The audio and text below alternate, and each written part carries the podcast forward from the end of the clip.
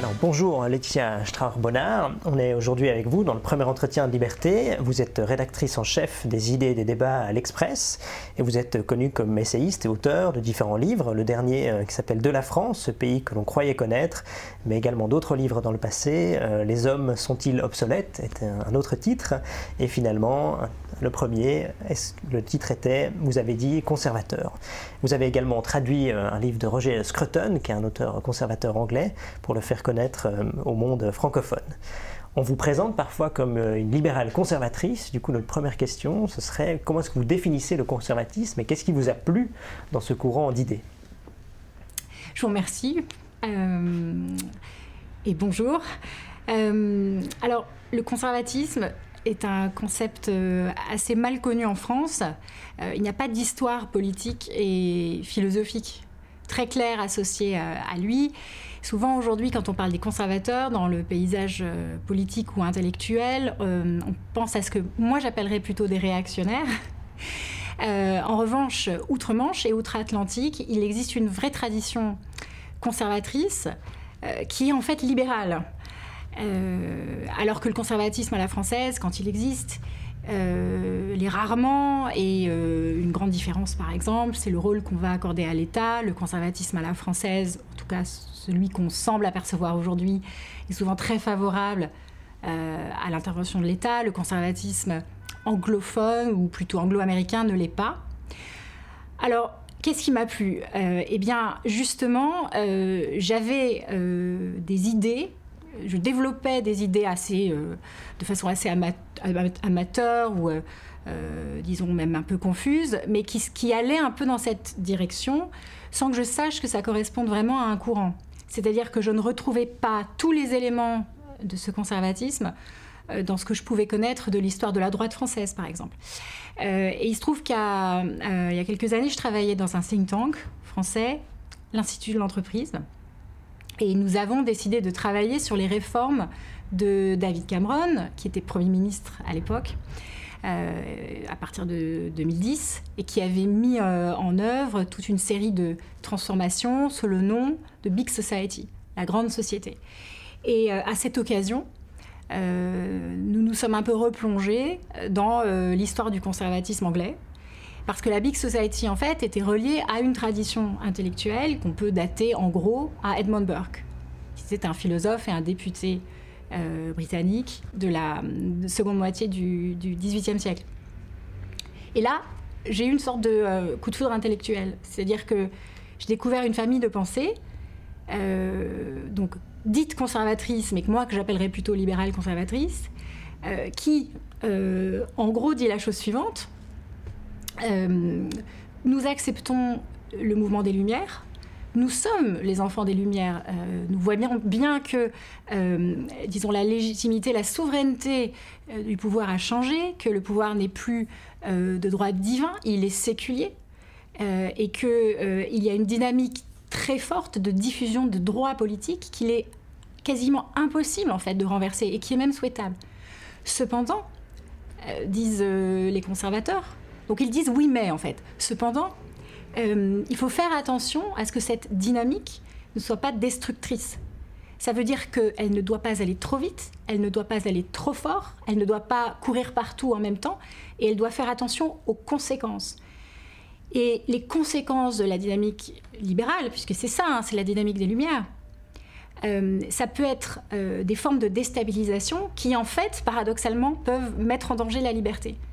Et, c'est une forme de pensée euh, que je trouvais complète et très différente de, euh, en gros, de la tradition réactionnaire française, avec des, intellectuels, enfin on ne les appelait pas des intellectuels, mais des, écrivains comme Joseph de Maistre ou Louis de Bonald, qui eux refusaient finalement l'avènement de la Révolution française en l'occurrence, mais des Lumières et de l'esprit des Lumières et était dans l'opposition euh, frontale qui, n'a mené nulle part. Je trouvais le propos euh, des, euh, des, conservateurs anglais beaucoup plus réaliste en fait. Et donc c'est ça la différence entre, le, entre, les réactionnaires français et le conservatisme, que les réactionnaires veulent revenir en arrière, tandis que les conservateurs veulent freiner le changement peut-être.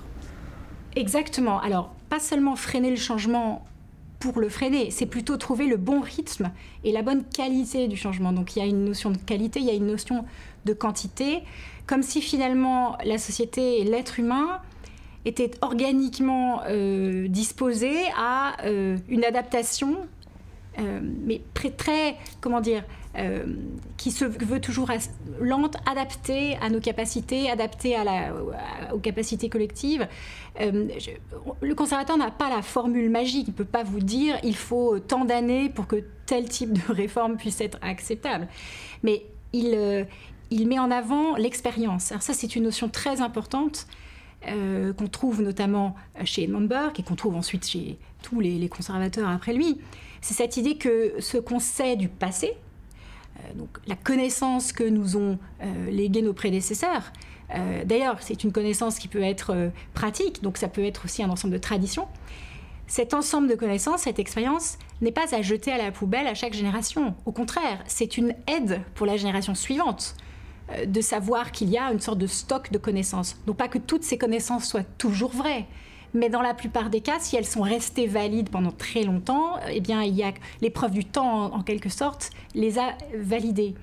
Euh, et donc, en se basant sur l'expérience, on a un certain nombre d'informations sur euh, eh bien, certaines pratiques possibles, impossibles. C'est pour ça, par exemple, que le conservateur, en général, défendent la famille traditionnelle. et l'histoire semble plutôt leur donner raison. Quand je dis traditionnel, c'est euh, le couple. Et, non pas la famille euh, multiple, par exemple, ou la famille qui se décompose, se recompose en permanence, c'est-à-dire une sorte de famille euh, flexible. une sorte de, voilà, ils, défendent une sorte de cadre. Et ce qui est intéressant, c'est qu'on on, se rend compte que ce qu'on appelle la famille en fait, mono-nucléaire, elle existe, pardon, nucléaire, elle existe depuis l'époque des chasseurs-cueilleurs. Donc il y a bien, malgré toutes les expériences qu'on a pu tenter, euh, de remodelage de cette entité, il y a une stabilité très forte dans le temps. Euh, et, donc ça, c'est un exemple euh, de la, de, la façon dont les conservateurs veulent s'adapter. Les réactionnaires, au contraire, ont, un rapport compliqué avec le changement. Et d'ailleurs, souvent, paradoxalement, ils se montrent aussi révolutionnaires que les révolutionnaires qu'ils condamnent. Donc concrètement, un exemple Des réactionnaires mhm. Enfin, de révolution réactionnaire qui serait autant violente que... Alors, heureusement, il n'y en a pas souvent. ou d'idées, ou qu'est-ce qu'ils souhaiteraient comme euh, révolution euh, je, vais vous prendre un exemple qui va sembler peut-être un petit peu banal, mais on, a beaucoup parlé d'Éric Zemmour ces, ces, derniers temps, quand, quand il s'est porté candidat à l'élection présidentielle française. Je ne dirais pas qu'Éric Zemmour est un réactionnaire total au sens de euh, Mestre ou Bonald. Il ne, dit pas qu'il faut euh, revenir sur la Révolution française, euh, abolir l'égalité des droits. Enfin, voilà, je, ne tiens pas du tout à exagérer. il y a cependant dans sa pensée des éléments qui font penser à une incapacité à accepter le monde tel qu'il est et, plutôt à l'améliorer et à s'y adapter.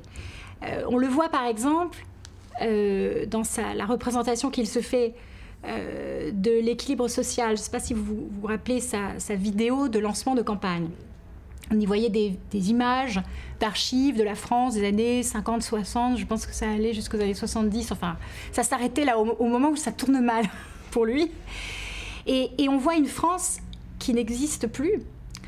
Euh, je ne sais pas si concrètement, s'il avait du pouvoir, il, voudrait mettre en œuvre des changements pour qu'on revienne à une France qui n'existe plus, où euh, eh bien, tout était différent. Euh, mais il y a quand même dans son imaginaire cette idée que c'est un idéal et c'est mieux que ce que nous vivons maintenant. Ce qui est euh, inaudible pour un conservateur ou pour un libéral conservateur. Pourquoi? Parce que cette société des années 50-60, c'est déjà une société où on était en pleine croissance d'après-guerre, où on commençait à s'approcher du plein emploi. Ou, très important, les femmes ne travaillaient pas. Donc ça signifie que l'équilibre de la famille, il était euh, très différent d'aujourd'hui, où souvent les deux personnes travaillent dans un couple. Euh, est-ce qu'on veut sérieusement dire aux gens de revenir à cette époque avec tout ce que ça implique? Et plein d'autres choses, y compris, euh, puisqu'on parle de la fin de l'abondance, euh, une société où il y avait beaucoup de, de, rareté, euh, et, où, par exemple, les conditions sanitaires étaient beaucoup moins bonnes qu'aujourd'hui. Enfin, on, sait tout ça. Et c'est vraiment ce manque de réalisme, en fait, et de, qui, est, très gênant du point de vue du conservatisme. Alors, on a parlé des réactionnaires et du conservatisme. La, suite, c'est de se poser la question, on vous décrit comme une libérale conservatrice, qu'est-ce qui unit les deux courants de pensée? J'ai commencé à vous répondre tout à l'heure quand je vous parlais de la position conservatrice anglo-américaine qui dit oui mais. Euh, clairement, les deux, euh, les deux courants sont unis ici.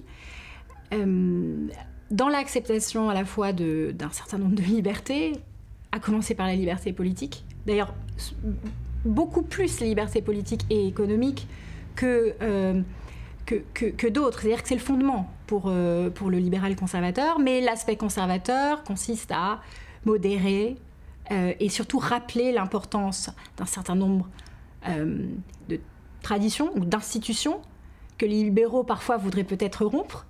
Et ils en, ils en rappellent l'importance donc les euh, institutions, ça peut être la famille, par exemple Ça peut être la famille, mais n'importe quelle euh, euh, institution. alors prenez les, prenez les corporations. C'est un cas très compliqué parce que du point de vue libéral, une corporation, les corporations ont disparu après la Révolution. En 1791, avec la loi Le Chapelier, une corporation d'un point de vue libéral, c'est mal. C'est-à-dire que ça crée des ententes, euh, ça vient briser en fait la dynamique du marché euh, et celle de l'offre et la, la, demande qui doit être transparente et fondée sur une, information fiable euh, et sur l'absence d'entente. Mais du point de vue conservateur, il n'y a rien de mal quand on exerce une profession à vouloir se lier avec des gens d'une même profession pour partager des pratiques et pour partager aussi euh, euh, bah, tout simplement l'éducation, la, formation. Et dans les corporations, qui avaient beaucoup de défauts, certes, il y avait quand même un, rôle de, transmission du, savoir euh, du maître vers l'apprenti. Alors je ne dis pas que je, suis pour la réinstauration des corporations. Je dis que quand on considère le monde du travail,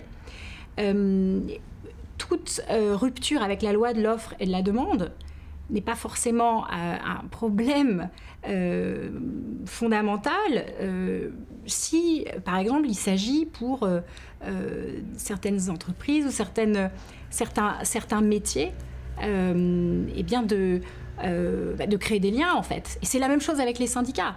On peut considérer que les syndicats sont un obstacle euh, au bon fonctionnement de la loi de l'offre et la demande, mais on peut aussi considérer que le syndicat apporte plus et autres que, euh, euh, disons, des avantages matériels à ceux qui, en font partie. Il apporte aussi une forme de sociabilité, un apprentissage de la coopération, de la vie en commun. Ça, ce sont des exemples, en fait, de, de ce que le conservateur va apporter comme nuance à la volonté de tout raser. Je ne dis pas que les libéraux veulent tout raser, mais les libéraux ont tendance à vouloir revenir à l'individu et à la responsabilité individuelle et à la façon dont cette responsabilité, aidée par le droit, va pouvoir, euh, disons, bien fonctionner avec la responsabilité des autres, parce que pour le conservateur, ça ne suffit pas. Les êtres humains sont aussi des, des êtres d'appartenance, de chair, de lien, d'affection. Alors c'est beaucoup plus difficile à, à démontrer. Ce n'est pas quelque chose de quantitatif, mais on le, on le sait. C'est quelque chose de qualitatif. Donc le, le, conservateur vient toujours rappeler ses besoins humains et, in fine, il, il, les rappelle pour dire que la liberté telle que nous la connaissons aujourd'hui, elle est née dans un environnement qui était aussi fait de tradition, qui était aussi fait de religion, alors ça c'est aussi un, un, point très important, et qui était aussi fait de morale. Finalement, pour le conservateur, s'il n'y a pas le soubassement en fait euh, moral dans, dans, notre vie, euh, la liberté peut exister sur le papier, mais est-ce que ce sera de la vraie liberté? Et j'ajoute un, un, autre point important. Le conservateur, même s'il s'entend bien avec le libéral sur plein de questions, notamment, hein, je l'ai dit au début, sur euh, une forme de distance vis-à-vis de l'intervention de l'État, une préférence pour la société vis-à-vis de l'État, une préférence aussi pour la société vis-à-vis de l'individu, mais là-dessus ils peuvent s'entendre, ajoute quand même un, euh, ils ont un bémol à la pensée libérale en disant la chose suivante la liberté, oui, mais pourquoi faire? Et ça, c'est quand même la, question absente de la pensée libérale. Les libéraux d'ailleurs sont très satisfaits de ne pas avoir de réponse. Les libéraux vont vous dire, mais évidemment. La liberté, c'est une fin en soi pour les libéraux. La liberté est mhm. une fin en soi. C'est ensuite à chacun d'en faire ce qu'il voudra. Le conservateur est beaucoup plus sceptique parce que euh, il y, a deux choses. D'abord, est-ce que euh, qu'on est sûr que faire de la liberté une fin en soi ne deviendra pas euh, finalement une habitude, une sorte de, de, de, quête qui tourne à vide? C'est-à-dire qu'après une première liberté acquise, il en faudra d'autres et encore d'autres. Mais, mais, mais, mais, pourquoi? Parce que à ce jeu-là, on peut tout libérer. Et d'ailleurs, il y a des tentatives en ce sens. Mais est-ce que ça a vraiment du sens? Et, deuxièmement, et j'ai prononcé le mot, euh, pour le conservateur, la liberté, mais pourquoi faire? Je pense que le, conservateur inclut la liberté dans son, dans son univers euh, euh, intellectuel parce que c'est un moyen de donner du sens. Et alors, le, terme de sens est très important pour la pensée conservatrice, et notamment pour Roger Scruton, ce philosophe anglais, malheureusement disparu il y, a, il y, a, deux ans et demi, que vous avez cité, que j'ai eu la chance de, connaître et de, et de traduire, c'était quelque chose qui, qui, l'obsédait presque. C'est la question de. Donc, euh, je trouve même le mot anglais est encore plus euh, fort, meaning, la, signification, la signifiance. Et donc, qui donne la signifiance de la vie des individus? C'est le, collectif ou c'est les institutions pour un conservateur? Euh, Alors, ça n'est certainement pas l'individu seul. C'est-à-dire que l'individu n'a de sens, plutôt n'a de comment d'existence que s'il est lié à d'autres. En revanche, il y a une méfiance des, conservateurs vis-à-vis de ce que vous appelez le collectif. Le mot même collectif n'existe pas dans la pensée conservatrice. Alors c'est un mot récent, y compris euh, dans la pensée française, mais je, ne vois aucun, usage du terme euh, chez les conservateurs euh, anglo-américains, parce que l'idée de collectif brouille. Et d'ailleurs, le collectif ne plaît pas non plus à la pensée libérale. Là, ils se rejoignent à nouveau. C'est cette idée que quand vous parlez du collectif, vous oubliez euh, possiblement les composantes individuelles, donc vous pouvez euh, leur nuire, mais vous oubliez aussi les composantes que Edmund Burke appelait les little platoons, c'est-à-dire les petites sections de la société, donc toutes ces petites associations de la société civile qui la font fonctionner, mais qui ne sont pas du collectif, parce que le collectif c'est une sorte de magma, les petites associations, c'est euh, la façon dont on se lie aux autres. Elles, peuvent être formelles, informelles. Euh, ça peut être un club d'échecs, mais ça peut être aussi un parti politique ou une association qui vient en aide à d'autres personnes. Euh, donc le, ça n'est pas tellement le, collectif. Ou alors c'est le collectif dans ce sens qui donne du sens. Et alors, là où, je pense qu'il y a un point fondamental dans la pensée conservatrice, c'est cette idée que euh, notre vie n'a pas de sens sans, relation à autrui. Et la relation à autrui est quelque chose qui permet de se découvrir soi-même. Euh, c'est-à-dire que c'est par la confrontation avec l'autre euh, et, par aussi le, désaccord qu'on découvre sa liberté. Alors là, vous allez me dire, mais ça, ça, quand même très loin de ce qu'on associe à la pensée conservatrice. Mais ça, c'est des choses que j'ai lues beaucoup sous la plume de Roger Scruton, qui citait énormément Hegel, qui, a beaucoup travaillé hein, sur euh, beaucoup de philosophes, et qui, expliquait que c'était, euh, qui s'inspirait de Hegel pour expliquer que c'est ainsi qu'on se construit comme sujet. Et alors, c'est un peu abstrait, mais concrètement, qu'est-ce que ça peut vouloir dire? Ça veut dire que la liberté du point de vue du conservateur, et donc le sens qu'il peut donner à sa vie, peut passer aussi par la contrainte, et peut passer par la résistance que lui offre le monde ou autrui, et que la liberté, ça n'est pas s'émanciper des autres, ou euh, se libérer, ou euh, enlever le plus de chaînes possible. C'est au contraire vivre avec toutes les chaînes qu'on a, mais euh, les transformer. Et c'est en les transformant, transform, pardon, c'est en les transformant souvent, eh bien qu'on se qu'on construit une relation à l'autre qui est vraiment forte dans la mesure où parfois on, fait des sacrifices. Et ça, c'est une notion aussi très importante chez les conservateurs. Cette idée, cette idée de sacrifice euh, qui, qui bon, semble complètement démodé aujourd'hui. Mais est-ce que, est que cette description de, par exemple, des associations qui paraissent volontaires, un club d'échecs, c'est finalement très libéral, c'est des gens qui partagent une passion et qui se mettent ensemble. Donc moi, je suis pas sûr que cette, enfin, je dirais que cette description peut aussi être accolée à une vision libérale de la société. Tout à fait. Parce que si l'individu est placé au centre, c'est pas pour autant qu'il ne vivrait pas en commun ou en société. Mais, mais bien sûr. Euh, euh, et c'est pour ça qu'il y a tellement de croisements entre, entre les, deux, les deux types de, de pensée. Je pense que là où le libéralisme peut aller très loin, et bien sûr ça ne concerne pas toutes les écoles libérales, mais c'est dans une forme d'individualisme radical euh, qui, consiste à, à placer toujours euh, ce que j'appelle l'émancipation avant euh, le lien euh, aux autres et avant les, les, les devoirs qu'on a envers autrui. Parce que ce que rappellera le conservateur, c'est que votre émancipation, elle se fait toujours au prix euh, de, euh, eh bien de la, peut-être de la de la, de l'oubli de quelqu'un. C'est-à-dire que quelqu'un va payer le prix de votre émancipation. Ça n'est pas gratuit. Et ça, c'est très important. Donc, c'est pas un jeu à somme nulle. Hein. Si quelqu'un si quelqu'un gagne une émancipation, quelqu'un perd quelque chose. Pas forcément. Mais dans l'émancipation, dans, beaucoup de cas d'émancipation, c'est intéressant la question que vous posez, parce qu'on pourrait se dire, euh, l'émancipation, en fait, de l'un peut permettre l'émancipation de l'autre, et tout le monde est émancipé. Mais on voit bien que dans la réalité, ça ne, ça ne fonctionne pas comme ça. Je, vais vous prendre un exemple un petit peu euh, extrême, mais euh, si, un parent, alors souvent c'est le père, abandonne sa famille, euh, pour s'émanciper, parce que c'est très, la famille, c'est très contraignant. Je ne crois pas que ce soit un gain pour le reste de la famille. C'était certainement un gain pour lui. Alors, un conservateur vous dirait, in fine, ça n'est pas un gain pour lui, parce qu'il n'a pas découvert la force, euh, du, enfin, le, le, le, bonheur que peut apporter le sacrifice. Mais. Si on, prend cet est on est dans un jeu à nul ici. Et si on prend l'exemple de, la famille, euh, le fait qu'au fil du temps, les femmes aient eu plus d'indépendance, par exemple, est-ce que dans ce cas-là, c'est vrai que peut-être le, patriarche de la, famille perd un peu du pouvoir ou de son autorité, mais donc il y aurait cette idée que c'est pas forcément un jeu, un, jeu, à somme nulle, que quelqu'un y perd quand il y a une émancipation, mais quand même en tant que collectif. On... Oui, je vous ai donné un exemple extrême. Hein. Mhm. Bien sûr, dans la plupart des familles, ça ne se passe pas comme ça.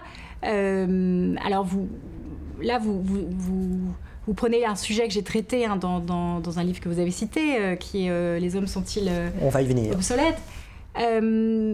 En fait, euh, il, y a plusieurs cas possibles. Euh, dans la société d'aujourd'hui, les femmes ont beaucoup plus de droits qu'elles n'en avaient.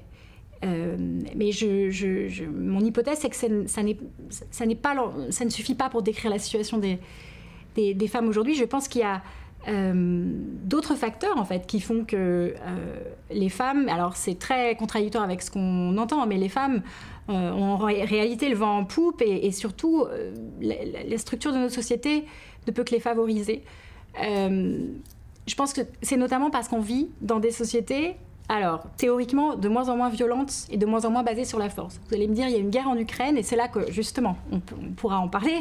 Ça peut apporter une, une nuance.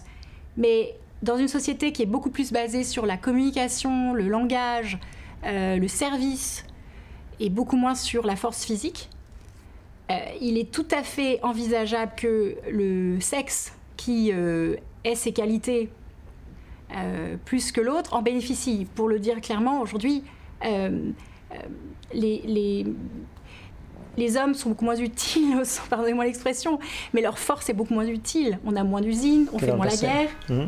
Euh, en revanche, on a besoin de, communiquer, on a besoin de, services. Et ça, ce sont euh, des, des, domaines dans lesquels les femmes sont plus présentes. Je ne dis pas que c'est bien ou pas bien, c'est ce qu'on constate les libéraux et les conservateurs sont souvent euh, ensemble dans un hémicycle politique, tout simplement parce qu'on propose actuellement beaucoup de changements sociétaux qui passent souvent par la loi et par l'État.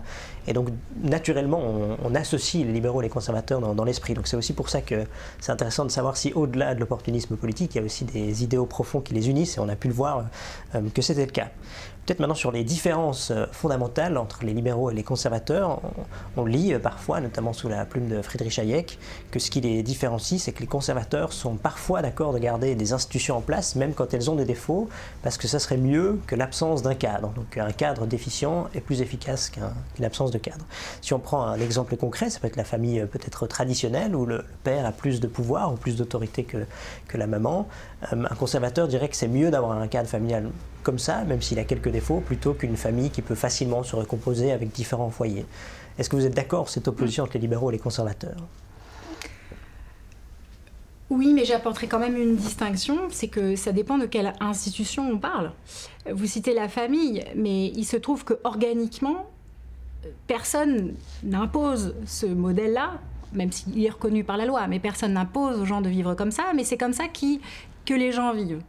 Euh, et c'est un, c'est un héritage euh, historique, culturel, mais comme je, vous l'ai dit tout à l'heure, c'est quelque chose qu'on trouve euh, chez les chasseurs-cueilleurs. Et donc c'est, ça signifierait qu'il y a un avantage ou qu'il y a une raison qui fait que on vive de cette, de cette façon. D'ailleurs, si vous interrogez les, anthropologues ou les, les, gens qui travaillent sur aussi l'évolution de notre espèce, enfin différentes branches de, de ces disciplines, ils vont, ils, vont vous dire qu'il y a des raisons, enfin qu'on peut expliquer euh, l'avantage et que, ça confère, même en des termes assez euh, matérialistes, de garder cette structure.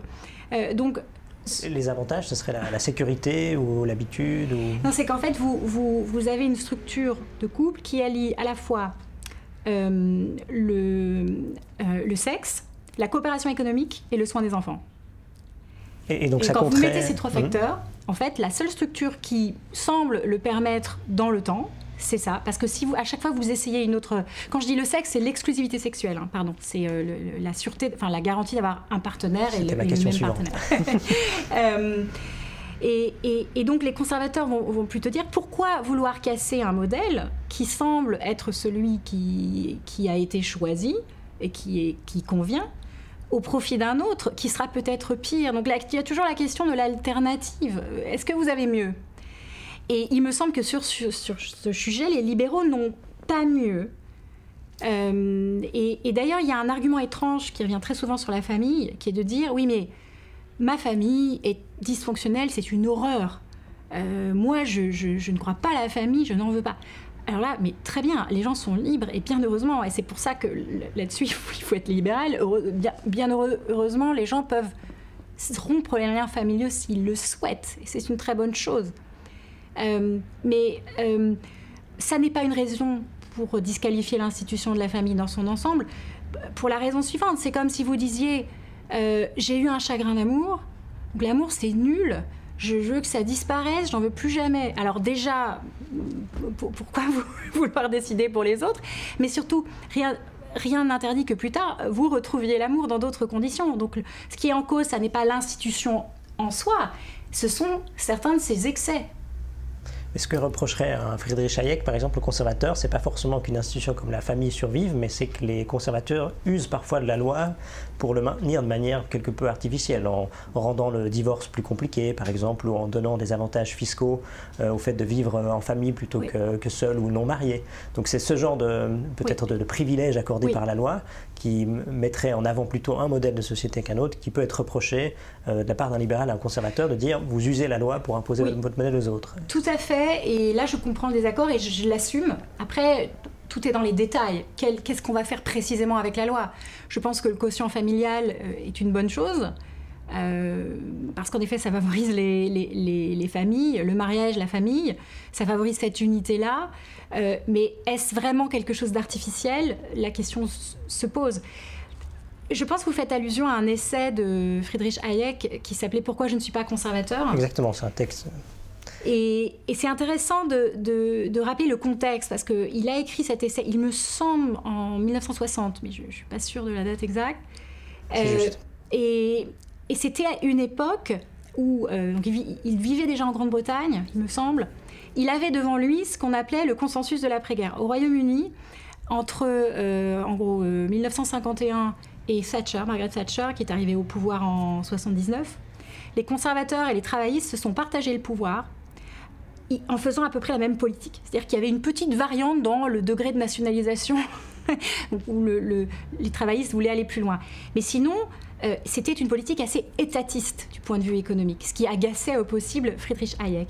Et je pense que cet essai, c'est un essai de philosophie, mais c'est aussi un essai qui est lié à ce contexte, c'est-à-dire un ras-le-bol devant des conservateurs qui ont trahi d'une certaine façon euh, leur identité et qui se sont assis confortablement dans le fauteuil de la loi pour commencer à réguler les affaires humaines ou euh, ne pas faire les réformes qu'il fallait ou laisser l'économie aller à volo. Euh, donc voilà, je, tenais à, préciser ça. et, souvent, on ne rappelle pas le contexte historique de ce texte. C'est effectivement très intéressant aussi de voir que c'est sans doute pour se différencier bah, du coup du, statu quo et de ne pas être amalgamé avec un courant qui, était peut-être moins d'accord avec euh, lui euh, que de manière contemporaine. Mais ensuite Margaret Thatcher est venue, donc... Euh, l'a aussi conseillé, donc absolument. un deuxième thème qu'on va aborder, vous l'avez déjà quelque peu évoqué auparavant, c'est le livre que vous avez écrit sur le fait de savoir est-ce que les hommes, donc le, masculin, est-ce qu'il est obsolète aujourd'hui et dans le livre, vous parlez de, l'évolution au fil du temps. Peut-être que vous pouvez nous résumer votre thèse comme vous l'avez en partie déjà fait avant. J'en ai un petit peu parlé.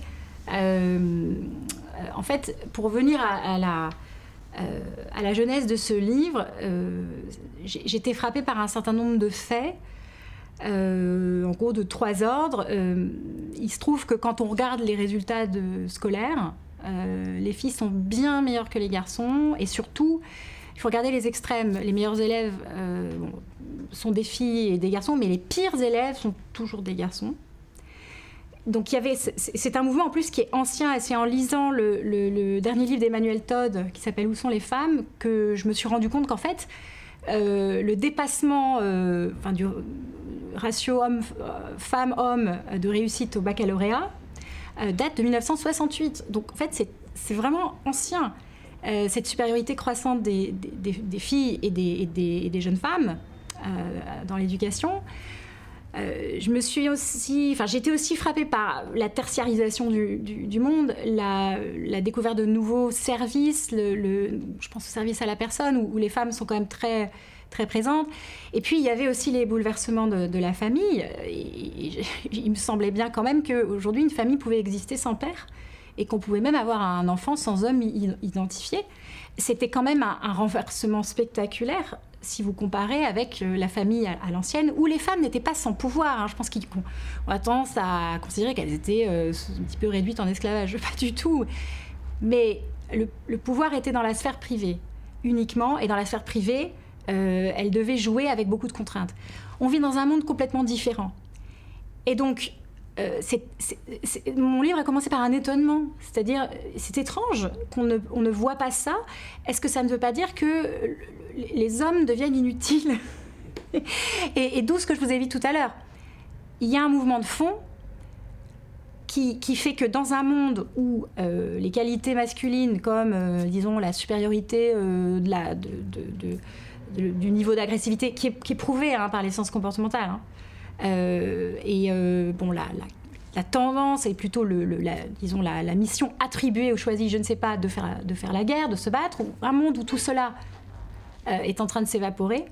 c'est un monde où on, a, moins besoin des hommes. Et ce qui est intéressant avec la, la guerre en Ukraine, quand la guerre a éclaté, il y a eu automatiquement un, une, comme un, un, retour euh, d'un clivage très marqué entre les hommes et les femmes. Les femmes et les enfants sont partis et les hommes sont restés.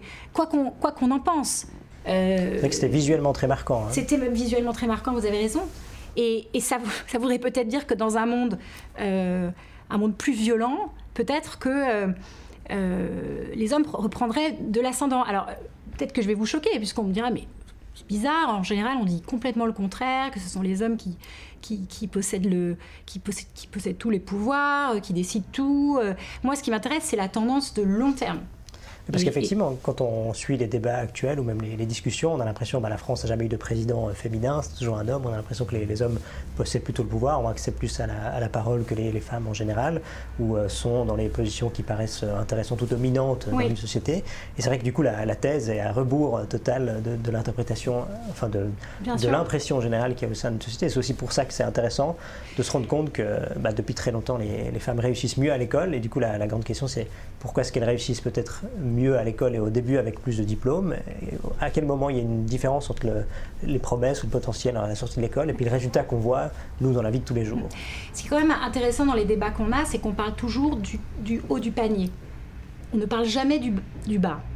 Euh, la discussion sur euh, le, haut de la société est intéressante.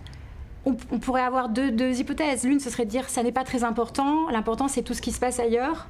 Donc tout ça, oui, quelques PDG, mais combien y a-t-il de PDG dans le monde en fait? Est-ce qu'on vous en connaissez vous-même? Euh, euh, C'est finalement un petit peu abstrait tout ça, cette, idée de pouvoir.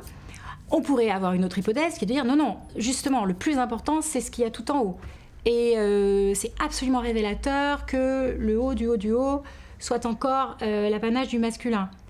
Je n'ai pas de réponse à cette question. En revanche, j'ai ils ont un commentaire, plutôt même un, agacement sur le fait qu'on parle des extrêmes et on ne parle jamais de, tout en bas. Et tout en bas, pardon, mais c'est majoritairement masculin. Quand je dis tout en bas, c'est euh, euh, les, gens qui sont en prison. Ce sont en majorité des, des, hommes. Les criminels, euh, les SDF, les, alors les alcooliques, je ne suis pas sûre. Mais, et surtout, les, gens qui ont le plus de mal à trouver un travail, qui sont en gros en marge de la société ce qu'on peut retracer avec ce que je vous ai dit sur l'école, c'est-à-dire que ce sont les derniers de la classe.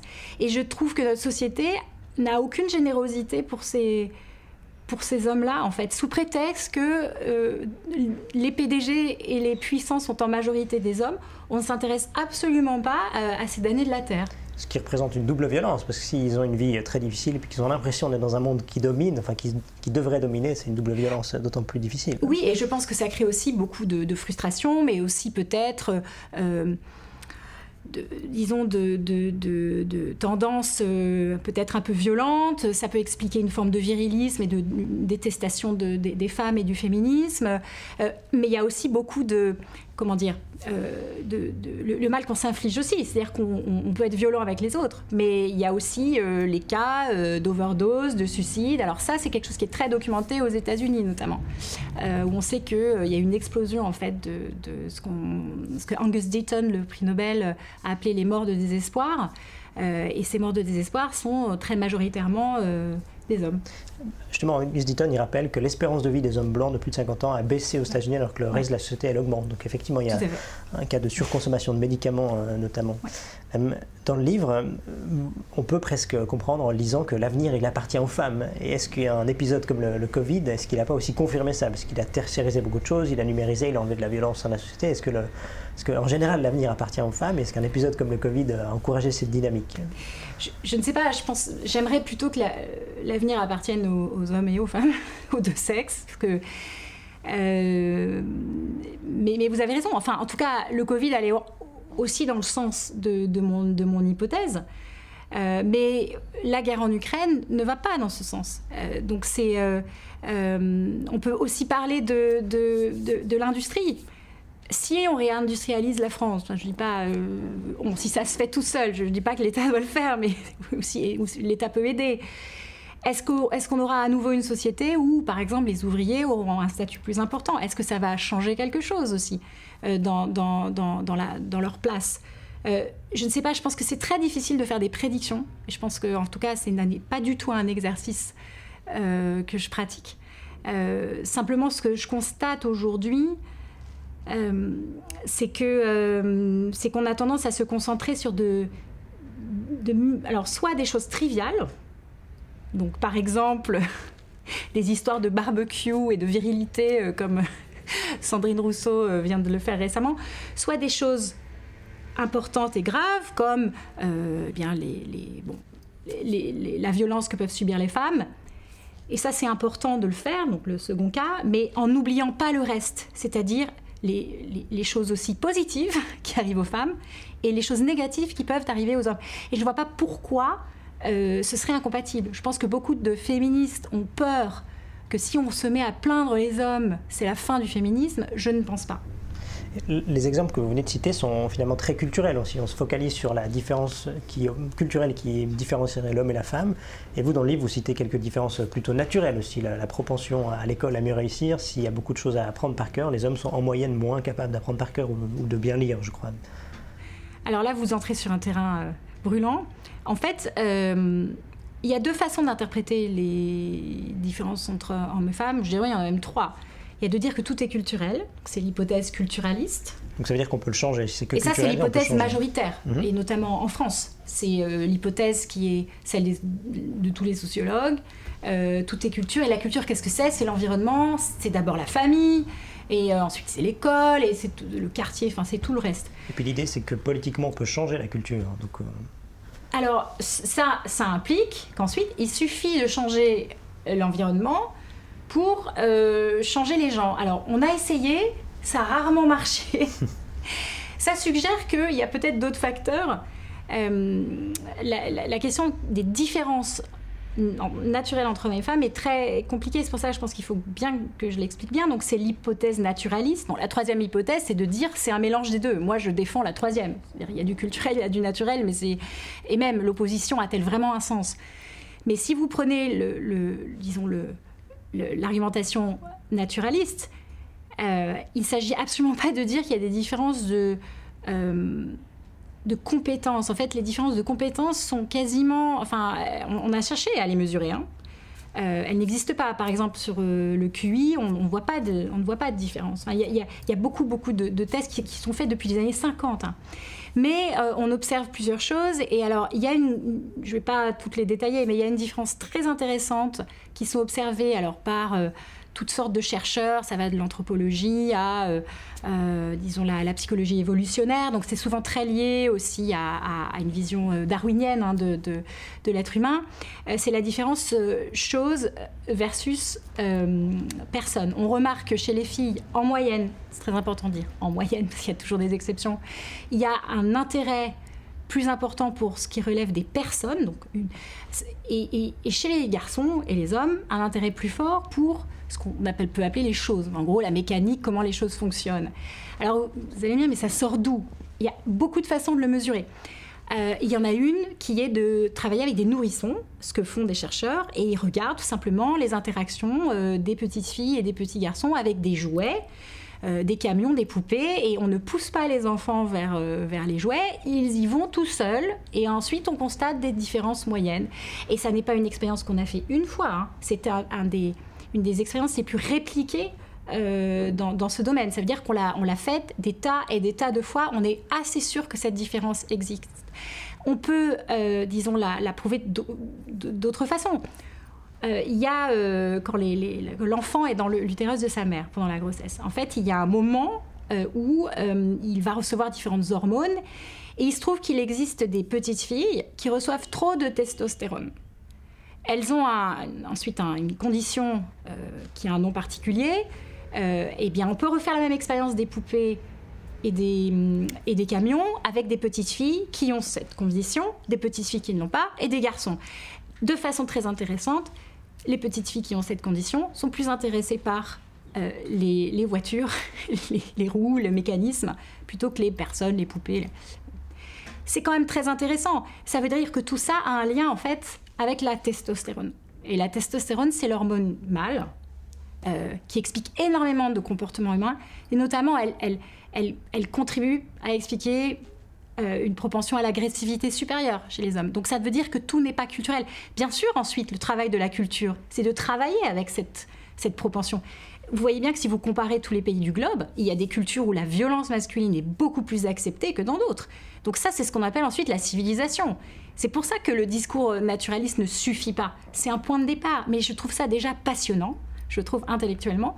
Et ensuite, je trouve vraiment dommage qu'on, collectivement, on s'interdise de discuter de ces questions comme si ça voulait dire qu'on enfermait les gens dans un destin. Pas du tout, on, décrit, et on décrit des moyennes sur des milliers d'individus. Ça ne veut pas dire que vous, ensuite, comme individu donné, vous n'allez pas, par exemple, préférer les, euh, relations interpersonnelles euh, à la mécanique.